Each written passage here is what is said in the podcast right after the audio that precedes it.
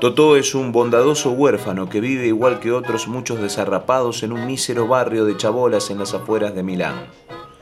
Cuando en los terrenos donde viven se descubre petróleo, Totó, tan ingenuo como bien intencionado, decide enfrentarse al poderoso señor Moby, el dueño del suelo. Lo hace con la ayuda de la magia que le transmite su madre desde el cielo.